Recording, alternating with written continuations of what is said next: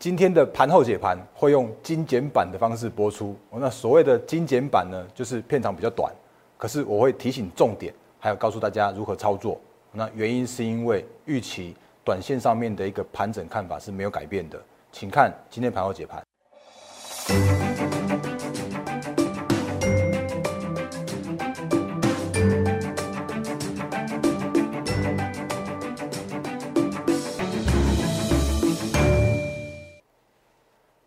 各位投资朋友，大家好，欢迎收看今天二零二零年九月二十八号星期一的《忍者无敌》，我是莫证券投顾分析师陈坤仁。各位投资朋友，今天是九月二十八号，那先敬祝各位全天下的伟大的老师教师节快乐。我那因为有些人会说我是老师老师的，那我觉得比较不好意思，因为还是比较习惯大家叫我大人哥就好。我那先看一下这个。来，我是摩尔证券投顾分析师陈坤仁，那我是大人哥。那我觉得在我的节目里边的话，我会用一些比较客观的数据，然后我会用一些比较属于一些呃平时的分析。我那我不要用那种很很很呃告诉你说行情有多好多好之类的啦。我那我我比较喜欢用一些像是一些比较务实的态度，告诉你行情怎么样，然后选股的方面怎么样。我那我觉得在我的节目里边的话，我相信我因为那个还蛮多很厉害的人在看我的节目的。我所以，在我节目里边的话，我会比较偏向于比较属于客观的分析为主。那我也希望大家在我的节目上面做留言，来跟我一些讨论跟指教。那这个，所以请大家务必订阅、按赞、分享、加开小铃铛，我的 YouTube 频道。那请叫我大人哥，哦，那不一定要叫我老师。那另外的话呢，来在 Telegram 还有 Line 的官方账号，也请务必要做加入。那在我的 Line 和 Telegram 上面的话，也有很多的投资资讯来跟投资朋友们做分享。然后在节目刚开始的时候呢，先跟大家说一件事情，就是因为呢，我这个这一季啊，有参加经济日报的台股擂台的竞赛，我那已经到了赛季末尾声了。我那我不要，我不是要告诉大家我我是第一名，我我是要告诉大家说我这一次啊，第一次在以投顾的分析师的身份参加，那目前为止的话是绩效是第二名。我那。呃，因为只有第一名可以参加下一季的竞赛，所以下一个星期开始的话，大家应该不会看到我那个台股擂台的选股了。我那不过我觉得也还好，我是说真的是还好，因为呢，就是台股擂台的选股啊，它就必须要一定要去选一些那种很标很强势的个股，比方说我就必须要去选生技啊，或者我必须要去选一些什么太阳能之类的。可我觉得这些个股啊，它终究就是呃，纯粹是比赛的角度来说的话是很好用，哦，因为他们真的很标。可是，如果就真的在在在所谓的操作面来说的时候啊，却不是那么样的好用哦。所以，在我每一次的那个选选股的星期天的这一天的时候，我都会提醒大家说：哦，那个台股擂台就真的是只是为了做做绩效、拼绩效而已，那没有考虑风险。那请大家在操作的时候一定要注意相关的风险哦。那这句话总算不用再讲了哦。所以之后如果有任何的好的股票的话，那我一样会在我的 Line 和 Telegram。还有在我们的影片里面啊，来跟大家做分享哦，所以还是一样，请大家务必订阅我的频道，然后 LINE 和 Telegram，请务必来做加入。所以这个是刚开始的时候跟大家就简单说明。所以到目前为止的话，绩效是二十四 percent，那不过呢，还是输第一名的，还输一些些的距离。我正在还是正在努力中哦。所以这个是不节目刚开始的时候跟大家简单的说明部分。那我们就直接来看行情好了。那行情的部分来说的话，其实在上礼拜五的美股，或者说上礼拜。上礼拜的那个美股的四大指数来说的话，有一个比较明显的反弹，那也激励带动了今天的台股指数啊，有一个比较大幅的一个上涨的行情。我们简单简单看一下四大指数的部分，美股四大指数的部分，就在比方说这个是大家很熟悉的画面哦，左上角道琼，右上角 S M P 五百，左下角纳斯达克跟右下角的话是诶费城半导体指数。我，那其实上星期五的时候啊，呃，我有提醒大家过了，就是在呃所谓所谓的。那个国会哦，那总算总算又要开始在在在讨论这个所谓新的纾困案了哦。那这一次的话是在，哎，这个来，我先把它开出来。来，这是新一轮的纾困案啊，即将要要要做来做闯关。那规模的话大约是二点四兆元。那这两位的话，当然这是我们的应该说呃美国的财政部长的梅努钦，还有就是国会的众议院的院长是佩洛西。那他们两位总算是说愿意来做一些新一轮的一个支呃刺激方案的讨论。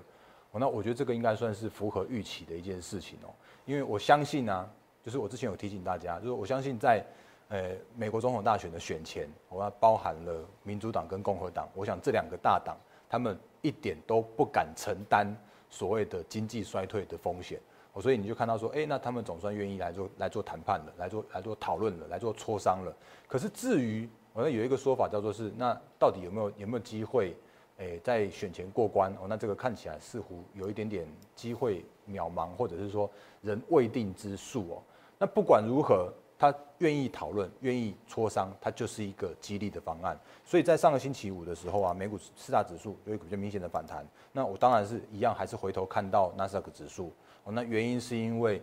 纳斯达克指数是以科技类股为主，那科技类股的话，又是跟台股去做息息相关的这样子一个呃影响哦。所以在呃我们这次看到的纳斯达克指数在大涨过后的一个大跌修正完毕之后啊，好不容易在这边去做一个震荡打底、震荡打底的过程。那到目前为止，我觉得还是稍微还没有那么样的一个强势的一个反弹的一个机会。那为什么我这样说呢？原因还是因为这条绿色的月线跟这条这条黄色的季线的关系哦。那其实，在上星期五的时候啊，那这个确实是强弹，弹了二点二六 percent。可是如果你周你从季线的角度来说的时候啊，它却还没有去站上，甚至是有效的去站稳这个季线的这样的一个压力区。哦，所以。目前的一个纳斯达克指数，它还是属于一个震荡的一个震荡为主的这样的一个指数，所以也因为这样子，那也造成了最近的台股的相关的指数有一些一些比较大幅度的震荡的一个这样的现象，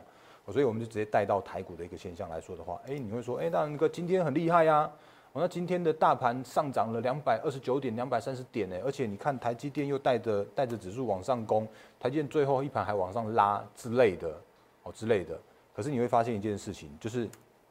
其实就算呢，今天的大盘上涨了两百三十点，哦，可是你如果看成交量来说的话，成交量却只有反弹到，应该今天成交量不是反弹哦，今天甚至要说是萎缩到只有一千五百四十五亿元的这样的一个水准，哦，那这个又是创下了一个近期的一个新低的量能，哦，那为什么会创下新低的量能？其实我觉得大家应该都都心里有数，就是因为我们这个星期啊，也只有三个交易日而已嘛。那只有星期一、星期二、星期三，然后星期四的话，四五六日就会有一个比较长的一个中秋节的连续假期。所以，如果就就今天的大盘的上上涨的这样一个角度来说的时候啊，你会发现，哎，呃，媒体可能会就会报道说，哎，那那其实就是呃，原本美国的商务部，那看起来又要对之前是对华为嘛，然后可是现在现在的话，可能要对中兴来实施什么实体贸易的制裁之类的。哦，那这一次的制裁的话，其实哎就不像上一次的。华为哦，因为上次的华为是因为有太多的供应链的关系，那这一次的话，中兴反而是叫做是有有机会有转单效应。那转单效应，你就就会发现一堆人在开始点名了，就说什么联电啦、台积电啦、世界先进啦这些有的那个通通都都都点出来了。可是我真的要所谓所谓比较客观一点角度来来评论的话，比较有机会的应该还是属于联电和世界先进这些晶圆代工厂。那因为如果就制程来说的时候啊，其实像中芯的制程，它是比较属于中低阶的制程，不像是台积电现在已经已经是主呃，就是已经是主要切到高阶制程上面去了。所以真的比较属于有有机会受益的，应该它会像像这种的，像像像台呃联电的这种比较会属于受益的族群族群。哦，那另外像是五三四 G 的世界先进也是比较有机会的。哦，那这个其实我在我今天早上的盘前解析的时候啊，有跟大家来做提醒。那另外一个族群的话，这个我早上没有讲到，不过看起来也是蛮有机会的，因为中芯呢，它是帮呃中国最大的 Flash 厂兆易创新来做晶圆代工，所以假设如果真的有转单效应的时候啊，会有另外一个族群来做受惠。那另外一个族群的话，就是我们的这个像是华邦电跟华邦电跟这个旺宏的这一这一类的 No Flash 的这这些相关的公司供应诶供呃对这些大厂。所以在这样的状况来说的时候，你就发现，哎，其实今天的电子股还蛮强的哦，因为中心的毕竟它有一些转单的效应，那这个对电子股是一个相对的利多哦，所以今天电子股有带领的指数往上往上反弹，往上往上去做挑战。可是如果你看技术线型来说的时候啊，你就会发现，哎，看似好像蛮强的，可是哦，那好像还有一些些的压力等待着大盘去做克服哦，那比方说好了。这个是我上一次，诶，上上星期三还上星期四吧，已经把那个一万三千的那条线啊，就已经把它抽掉了哦，因为那边看起来是一个短线上面比较难去挑战的一个关卡。因为如果你看现在目前的一个指数这样回档下来之后啊，你会发现，哎，有守住这个八月二十号的这个爆量的下影线的低点。那之前有跟大家说，这个七月初的时候啊，有一个两个礼拜的一个整理区，哦，所以在这边它其实构筑了一个回档过后的一个，我觉得还蛮重要的一个可以观察的一个支撑区。哦，那似乎看起来也确实在这边去做一个支撑了。那今天也上涨了两百二十九点了。可是，在上涨两百二十九点的这个过程里边啊，我却有一个问题，叫做是往上你会看到一个重重压力的关卡。哦，那什么样的关卡呢？来，第一个关卡叫做是九月二十四号，这里有一个空方缺口。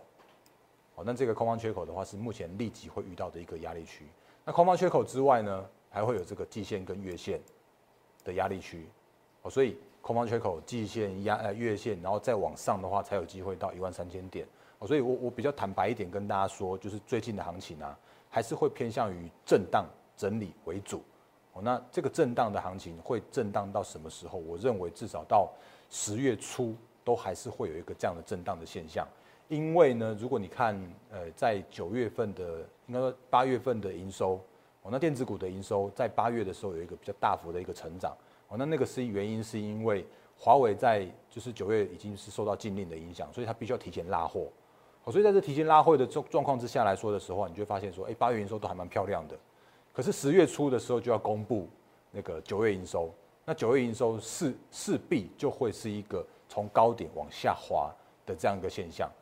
那也就表示说呢，这个营收就不会太漂亮。所以十月初的营收开出来的应该都是呃，要么就衰退月减。那这些相关的一些数据的话，我们就之后再跟大家来做追踪。哦，所以如果这个震荡的行情的话，我比较坦白一点讲，说你可能到我们可能到十月初还必须要承受这样一个震荡的行情，哦，那或者是说你看像像今天哦，即使是大盘大涨两百二十九点，那你会发现一个现象，叫做是今天在涨什么？今天在涨的是比较属于那种之前跌跌得很深，然后就突然一根大涨的这样的一个跌升反弹的行情。那比方说哪一些个股呢？像嗯，哎，很久没有讲它了，来讲一下它。我每次讲讲它讲这个国剧的时候啊，我觉得就会有蛮多人想要问国剧的这个现象，它是不是真的是上面套了太多的套了太多的人在上面哦？那你会看到，其实国剧就像我之前说的，我不晓得为什么它就算真的并了基美之后，看起来它的似乎的基本面并没有如他之前所说的这样子一个改善，好，所以你会发现啊，它怎么就是这样子一大段这样跌下来？我就这样，真的这样这样这样跌了一大段跌下来。哦，那今天的话，好不容易就是随着大盘反弹，然后上涨二点三一 percent。那可是你如果真的问我的话，我会觉得是说，哎，这种就是跌升反弹啊，啊，这种的话就是比较偏向于长期趋势还没有扭转向上的。哦，所以这样状况来说的时候，我就会觉得，嗯，呃，我对国巨或者说被对被动元件的这样子一个题材跟基本面，还是比较有一些疑虑的一个现象哦。